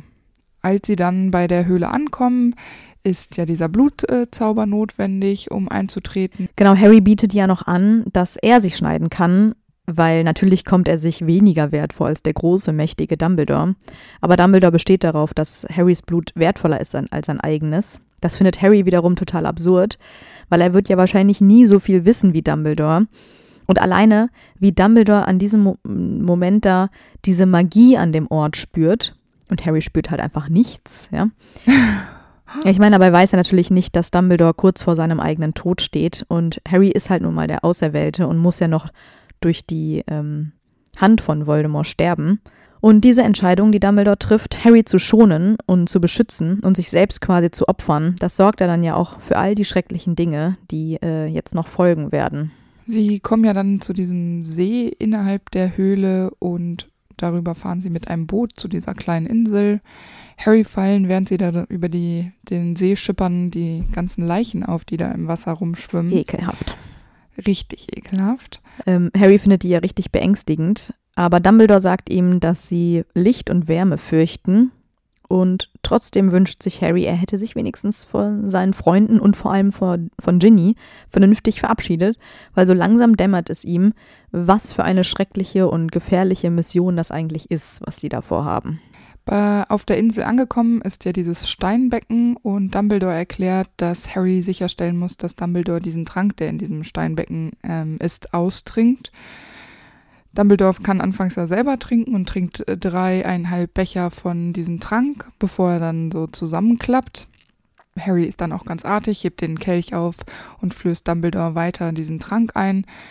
Diesen Vorgang wiederholt er achtmal. Also das ist schon krass. Also klar, es ist krass, dass Dumbledore diesen Trank trinkt, aber ich finde es auch krass, dass Harry so oft seinem ja doch geschätzten und äh, Dumbledore ist ja Harry was wert, ähm, diesen Trank einflößen muss. Das ist, glaube ich, äh, körperlich und seelisch wahrscheinlich auch schwer auszuhalten, wenn man Harry ist. Ja, weil ich finde, das ist eigentlich fast das Schlimmste, was in den Büchern ja. je beschrieben wird, weil Dumbledore erleidet ja solche Qualen, dass er Harry ja sogar anfleht, dass er nicht mehr trinken will, dass es aufhören soll und er schreit und fällt auf die Knie und also diese ganze Macht und seine Erhabenheit und seine Würde, das geht ja alles in diesem Moment verloren und er ist einfach nur schwach, er kauert sich zusammen, er fuchtelt mit den Händen und wünscht sich dann ja sogar, dass Harry ihn umbringt, genau. weil er einfach nur noch sterben will. Und ich finde das alles richtig, richtig schrecklich. Seelisch für Harry wahrscheinlich wirklich ganz schwierig. Also und traumatisch allem, auch. Hat, ja, total. Und es ist aber sehr stark auch wiederum, dass Harry das durchzieht. Ja, genau. Weil klar, er musste halt irgendwie diesem Befehl folgen, aber es war ja jetzt kein Imperiusfluch oder so, sondern ähm, das ist ja schon eine bewusste Entscheidung, die er da macht. Und Harry lügt Dumbledore ja auch an und behauptet dann ja bei jedem Schluck, ja, danach wird's besser und das ist jetzt nur noch dieser Schluck und danach sind wir fertig. Dabei stimmt das ja gar nicht. Ja. Ja, Harry versucht dann ja auch den ähm, Aquamenti-Zauber anzuwenden, um diesen Kelch mit Wasser zu füllen. Aber das Wasser verschwindet ja immer, sobald Harry es an Dumbledores Mund, also so, ihm das quasi zu trinken geben möchte. Und ähm, ja, Harrys nächste Überlegung ist, das Wasser aus dem See dafür zu nehmen. Das war jetzt nicht so eine super Idee. Ich finde, das hätte man vielleicht auch nochmal genauer erklären können, dass man dieses Wasser nicht berühren darf, weil damit weckt er ja die Inferi, so heißen diese Leichen. Und die steuern jetzt natürlich auf die Insel zu. Harry bekämpft sie ja anfangs so gut er kann, aber es sind halt auch wirklich sehr viele. Ja, aber sorry, er benutzt Sektum Sempra. Hallo, das ist eine Wasserleiche, die kann auch nicht mehr verbluten. Was ist das auch für eine dumme Idee? Und vor allem, Dumbledore hatte ihm ja kurz vorher noch gesagt, dass sie Wärme und Licht, also Feuer ja. fürchten, aber auf die Idee kommt Harry dann gar nicht in dieser. Nee. Ich meine, klar, er hat auch vorher irgendwie Schreckliches erlebt und steht natürlich unter Schock und alles. Und zum Glück kommt Dumbledore dann ja doch noch zu Bewusstsein und beschwert Feuer rauf. Und der nimmt dann da schnell noch das Medaillon und sie können noch fliehen. Aber das ist echt schon eine ganz schön knappe Geschichte, du. Ja, das finde ich auch. Das hätte auch wirklich, das hätte wirklich schief gehen können. Mhm. Vor allem, weil Dumbledore ja so extrem schwach ist und er, Dumbledore kann ja nicht mal eigenständig äh, richtig stehen und laufen. Aber Dumbledore und Harry erfahren dann ja, dass das dunkle Mal direkt über Hogwarts zu sehen ist und sie machen sich natürlich sofort auf den Weg zum Astronomieturm. Dort werden sie von Draco aufgehalten und Harry, der ja unter dem Tarnumhang ist, äh, bekommt von Dumbledore eine Ganzkörperklammer verpasst, sodass Harry sich nicht mehr bewegen kann und nur zuschauen kann.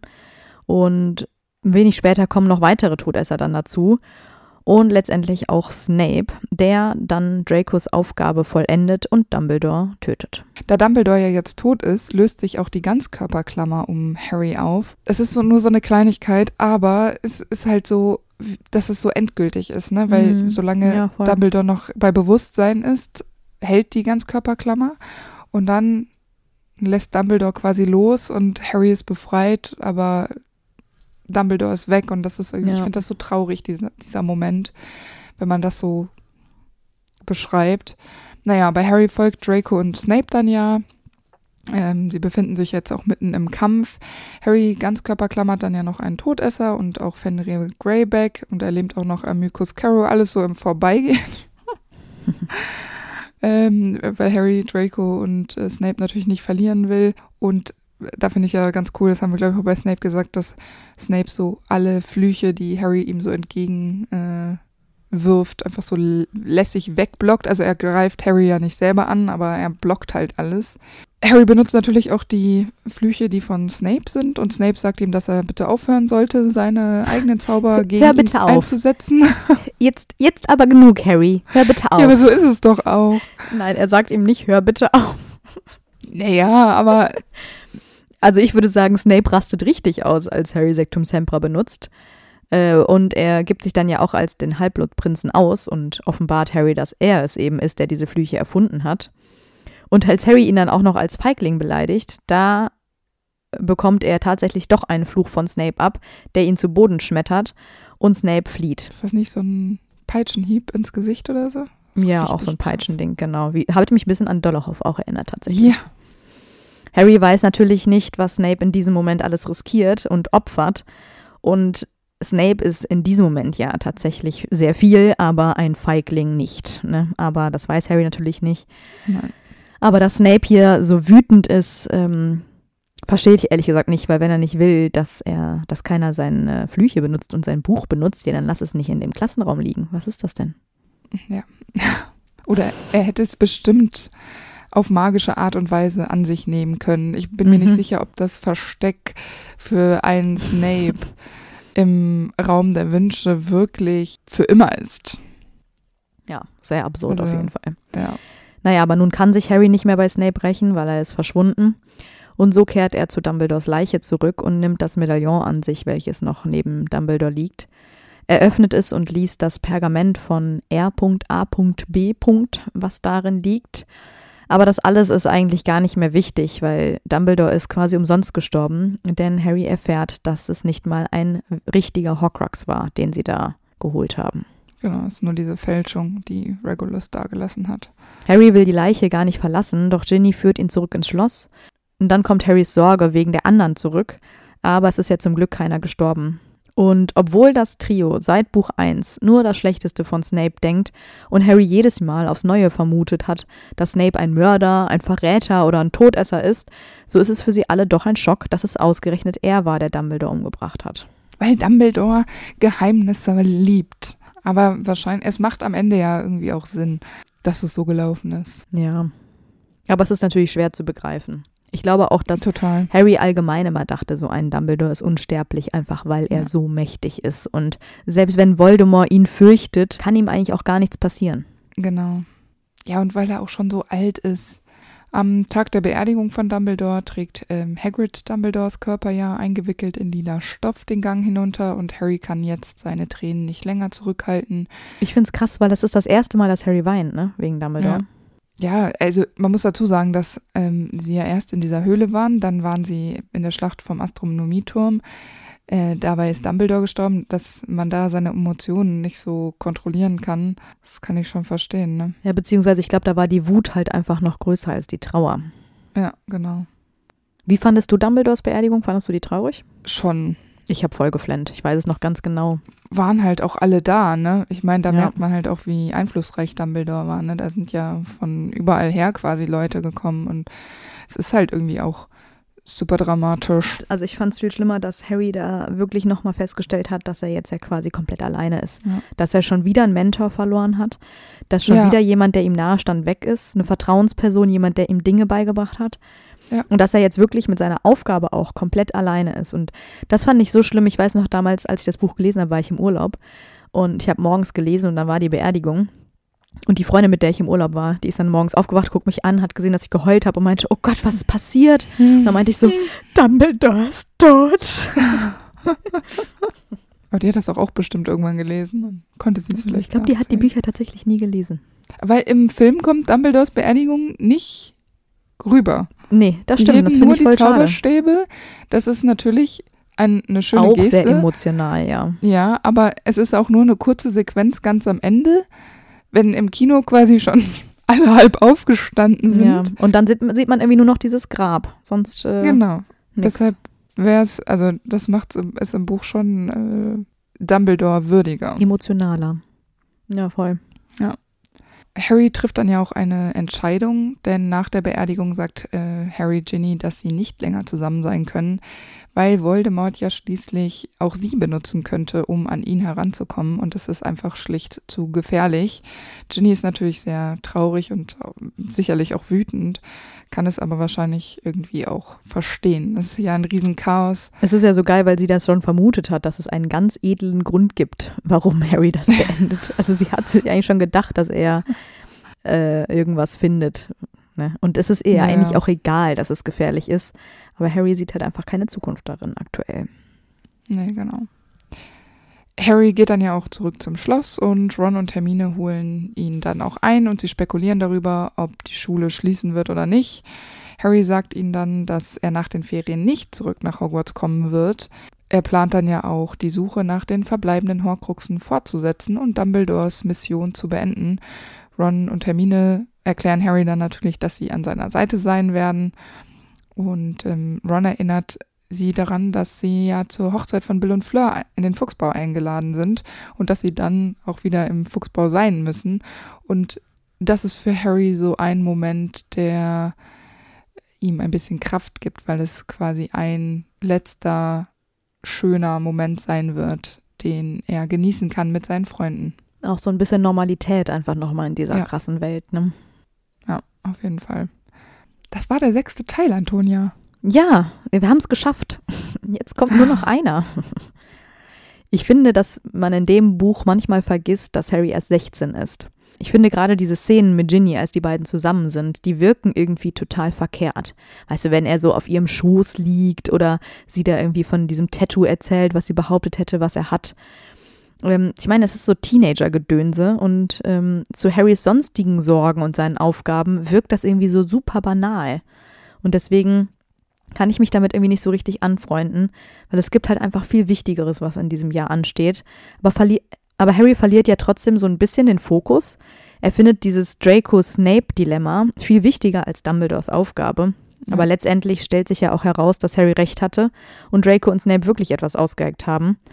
Und das ist ja wirklich ärgerlich, weil hätte ihm dieses Mal wenigstens einer geglaubt und wäre dem Ganzen nachgegangen, dann wäre das ja vielleicht auch so nicht passiert. Aber am Ende stellt sich ja heraus, dass Dumbledore sowieso alles gewusst hat und Harrys Kampf in diese Richtung sowieso umsonst war.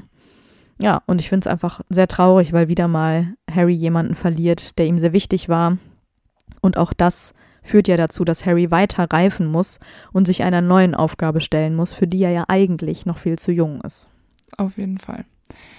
Ich finde es schön, dass Harry, Ron und Hermine am Ende des Buches dann doch wieder gemeinsam Hand in Hand sich auf dieses neue, ich nenne es mal flapsig, Abenteuer zu gehen. weil Harry mit seinen Freunden, auch wenn er es nicht immer so einsieht, wesentlich stärker ist als alleine. Auf jeden Fall, ja. Das zeigt ja auch irgendwie das ganze Buch mal wieder. Ja. Ja, ich habe gehört, du hast uns noch Eulenpost mitgebracht. Äh, ja, die ähm, rufe ich dann mal eben auf. Hedwig ist heute ein bisschen langsam. Wir haben heute die Eulenpost von Bücherwurm 111. Bücherwurm schreibt, Hi, ich habe eine Frage. Testrale kann man nur sehen, wenn man den Tod gesehen hat. Aber im vierten Teil macht Fake Moody ja den Todesfluch im Unterricht, also sieht Hermine ja auch den Tod. Und später wünscht Hermine sich ja auch mal Testrale sehen zu können. Ich finde das unlogisch. Viele Grüße. Ja, tatsächlich. Das ist ein guter Punkt. Ich habe noch kurz über, überlegt, vielleicht geht es dann da nur um menschlichen Menschen, Tod. Ja, genau. Aber woher weiß das, also was hat das mit dem Testral zu tun? Außer vielleicht sieht da eine Spinne zum Beispiel den Testral, weil sie ihresgleichen hat sterben sehen. Und der Mensch sieht dann den Testral, weil er seinesgleichen hat sterben sehen. Weißt du, wie ich meine? Ja. Dass Ja, es genau. nur Also- zählt, wenn man seine eigene Spezies quasi tot sieht. Ja, das habe ich mir auch schon gedacht. Weil sonst müsste ja jeder einen Testral sehen, weil irgendjemand, also irgendwie hast du schon mal irgendwie einen Käfer zerquetscht oder eine Ameise Ja, ja, zertrampelt genau. oder irgendwas. Ja. Also Eben. Ich glaube, es muss menschlich wahrscheinlich sein. Und es ist ja auch so, Harry hat ja quasi auch seine Mutter sterben sehen, aber sein Bewusstsein war ja noch nicht so. Er war ja eins, sodass man vielleicht auch eine Art von Bewusstsein für Tod haben Ja, muss. wobei die ja schon ein Bewusstsein haben, als die Spinne stirbt. Das finden die ja auch alle total schockierend. In, Im Unterricht, klar, haben die das, aber da war es ja eine Spinne. Aber Harry kann ja erst Testrale sehen, nachdem er Cedric hat sterben sehen. Ja, ja, genau. Nee, das ist ja klar, dass man das äh, alt, dass man alt genug sein muss quasi. Aber Genau. ähm, es ging ja jetzt um diese Testral-Spinnen-Geschichte. Ja, genau. Aber ich glaube, das hat wirklich was damit zu tun, dass, dass man quasi von seinen eigenen Ja, Spezies jemanden Genau. sterben sehen muss. ja. Und vielleicht können Tiere untereinander Testrale ja sehen, ohne dass die jemanden haben sterben sehen müssen. Ja, aber dann finde ich es ein bisschen unrealistisch, weil warum sollte jetzt ein Testral nur für Menschen nicht sichtbar sein? Und dann, warum sollte dann das Menschenleben so viel wichtiger sein? Deswegen könnte ich mir vorstellen, weißt du, wenn ein Hund einen Hund hat sterben sehen, dann sieht er ein Testral. Wenn eine Katze eine Katze sterben sieht, wenn eine Ameise eine Ameise sterben sieht, dann sehen die alle das, das, den Testral. Und so ist es halt eben bei Menschen auch. Also wir sind hier in, in der Wizarding World. Also ich hätte absolut gar kein Problem damit, wenn Tiere Testrale sehen können, ohne dass die haben jemand sterben müssen. Ich kann mir das sehr gut vorstellen. Ja, aber dann finde ich, wird dem menschlichen Tod zu viel beigemessen. Warum ist denn der menschliche Tod jetzt so viel mehr wert als die Spinne, die stirbt? Das hat doch nichts damit zu tun, dass ich äh, menschliche Tode abwerten möchte. Äh, auf, ja, aber der, das würde der Testral dann ja machen. ich weiß nicht, nein. Der Testral verbirgt sich dann quasi nur vor Leuten, die noch nie einen Menschen haben sterben sehen. Aber in, in, aber manchmal können Tiere untereinander ja auch miteinander sprechen und so in anderen Filmen und so. Warum sollten Tiere nicht auch andere Tiere, die für Menschen unsichtbar sind, sehen können? Das beweist ja vielleicht nur, dass Menschen manchmal einfach nicht klug genug sind, Dinge zu sehen. So wie Muggel ja auch keine Drachen sehen können, weil sie nicht wissen, was sie sehen, weil sie dumm sind. Das ist jetzt sehr flapsig ausgedrückt, aber vielleicht versteht ja jemand, was ich meine. Na gut, wir sind auf jeden Fall gespannt, was ihr zu der Frage meint. Schreibt es uns gerne in die Kommentare oder als Nachricht. Und wir freuen uns natürlich auch, wenn ihr uns eine Bewertung dalasst oder ein Abo. Und schaut auch unbedingt bei Instagram vorbei. Da macht Amber nämlich immer sehr, sehr schöne Fotos. Lohnt sich auf jeden Fall vorbeizuschauen. wenn ich nicht gerade zu viel zu tun habe und es vor mir her schiebe. Manchmal postet sie schöne Fotos. Ja, genau. In letzter Zeit ähm, unregelmäßiger. Wir freuen uns, wenn ihr nächste Woche wieder mit dabei seid und wir wünschen euch eine gute Woche. genau, macht's gut. Tschüss! Und weil es so lustig war, gibt es jetzt noch ein paar Outtakes. Ach, jetzt bräuchte ich natürlich noch ein Zitat, wa? Herausgesucht von Amber Lea. Ja, nein, das sagen wir nicht dazu. Auch wenn ich mich äh, gut finde, dass ich das äh, gefunden habe. Heute ist meine Spur schon wieder so, macht so mini kleine Ausschläge. Ja, dann bist du zu weit weg vom Mikro. Das sehe ich, Ich bin von direkt hier dran. Hier. Ja, aber vielleicht ist das Mikro zu weit weg. Es ist genau hier. Und hier ist meine Nasenspitze. Ja, aber vielleicht ist es trotzdem zu schief. Dieses Netz ist da direkt dran. Äh, hallo? Hallo? Hallo? Hallo? Hallo? Hallo? Es ändert sich nichts. Das bleibt jetzt einfach so. okay. Ich kann das jetzt nicht spontan ändern. Na, Hauptsache, die, du besitzt nicht äh, im Badezimmer. Nee, also in der, im Test hat sich's nicht angehört, als wäre ich Okay. bei der maulenden Myrte zu Besuch. Dann sollten wir vielleicht mal beginnen. Da Dumbledore ja weiß, dass Slughorn besondere Schüler sammelt, hammelt. Hm. Traub, Zau, Trauberzänke. In, aber ähm, Es gibt kein Aber. nee, es gibt kein Aber, wie immer.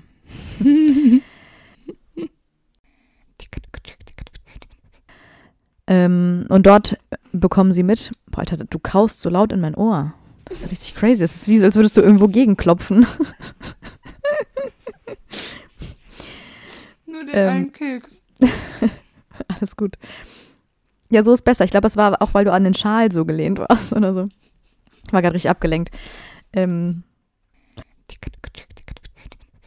Einem ehemaligen Zaubereiminister. Nein, das ist nicht richtig. Und ich denke, dass das für Harry auch sehr auflu... ich habe kurz noch. Ich hab, ne,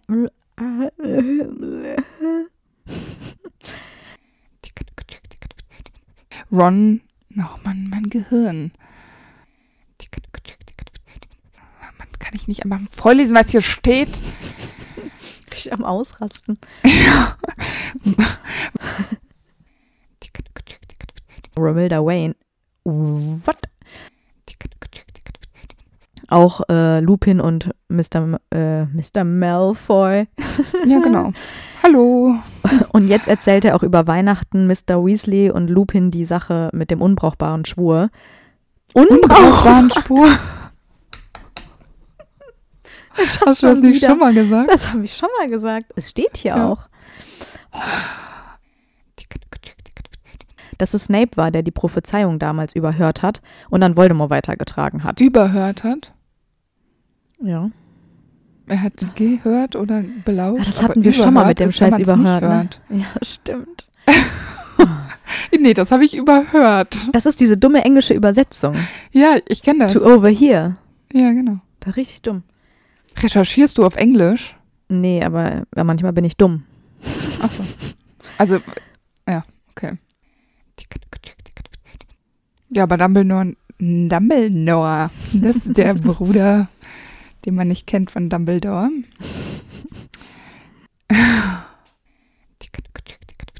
Unter dem Vorwand, seinen Tarnumhang zu. äh, Dieses Wort kann ich nicht aussprechen. Das Mal sieht man bei mir jetzt hier auch. Oder man hört es, wenn ich es jetzt vortrage. Erzähl mir mehr Das davon. helle Mal. Erstmal gebe ich uns fünf Sterne. Ja, bitte. Gebt uns alle fünf. Sterne. Da steht Bewertungen zugefügt. Vielen Dank. Das mache ich so dreimal in der Woche, wenn ich hier unten ja immer Podcast höre. Geil. Oh, shit. Schitte Kaka. Mein Handy ist ausgegangen. Antonia ist übrigens ähm, seit ungefähr meinem Monolog ähm, schwarz. Ich kann sie nicht mehr sehen. Jetzt wurde aufgelegt. Eventuell ist ihr Akku leer gegangen. Ich rede einfach ein bisschen weiter. Ich habe gar nicht so viel zu erzählen gerade, was mir so spontan einfällt, bis Toni zurückruft. Ähm, Was ein Kack. ja, es ist jetzt so, wenn wir uns hier alle gegenüber sitzen würden, wäre das jetzt hier unangenehmes Schweigen, würde ich sagen. Aber ich könnte was Lustiges für Antonia erzählen. Ähm,